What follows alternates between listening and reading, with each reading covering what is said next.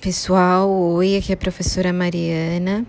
Eu vou falar nessa aula então sobre o descobrimento do novo mundo, é a aula 11 da apostila 1. É, essa aula começa trazendo uma biografia, uma pequena biografia do Cristóvão Colombo. Vocês já devem ter ouvido falar dele, né? O homem que teria, entre aspas, descoberto a América. Cristóvão Colombo nasceu na Itália em 1451, mas se dirigiu a Portugal em 1476 Lá em Portugal, ele tentou, com a família real, arrecadar dinheiro para navegar para o Oriente através do Ocidente. Colombo acreditava na esfericidade da Terra, então que a Terra era redonda, e queria provar isso através da navegação. Os reis portugueses não estavam a monarquia portuguesa não estava interessada na época e recusou o projeto porque eles estavam querendo era contornar a África para chegar ao Oriente, então indo por lá. Então, Colombo foi tentar com a monarquia espanhola e, após alguns anos insistindo, conseguiu. Então, capital para formar uma frota. Ele teve o apoio dos irmãos Martim, Francisco e Vicente Pinzon.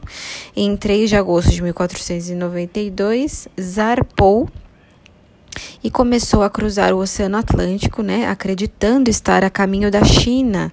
Lembrando, ele queria navegar para o Ocidente e chegar ao Oriente, então dando a volta no globo, digamos assim. Eles não sabiam que existia um continente que hoje a gente chama de América, né? E ele acabou dando de cara com ele, atingindo a ilha de Guanaani, que foi rebatizada de São Salvador, que fica nas Bahamas. Então, em 12 de outubro de 1492, atingiu essa ilha.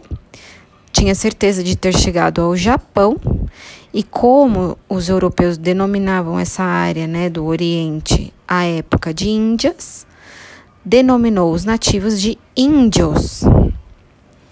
Bom, ele acaba também descobrindo Cuba, chegando na ilha que vão denominar de Hispaniola, que hoje é o Haiti a República Dominicana. Ele retorna à Espanha, recebido com entusiasmo, e os espanhóis conseguem, junto ao Papa Alexandre VI da época, a Bula Intercoiteira. A Bula Intercoiteira é um documento que estabeleceu uma linha imaginária, né, um meridiano a 100 léguas a oeste da ilha de Cabo Verde. As terras a oeste dessa linha caberiam à Espanha e as terras a leste a Portugal. Já Portugal não ficou nada contente com esse tratado e conseguiu, através de muita negociação com o Papa, que era espanhol, uma, um novo documento que foi o Tratado de Tordesilhas, que todo brasileiro conhece e estuda desde o Fundium.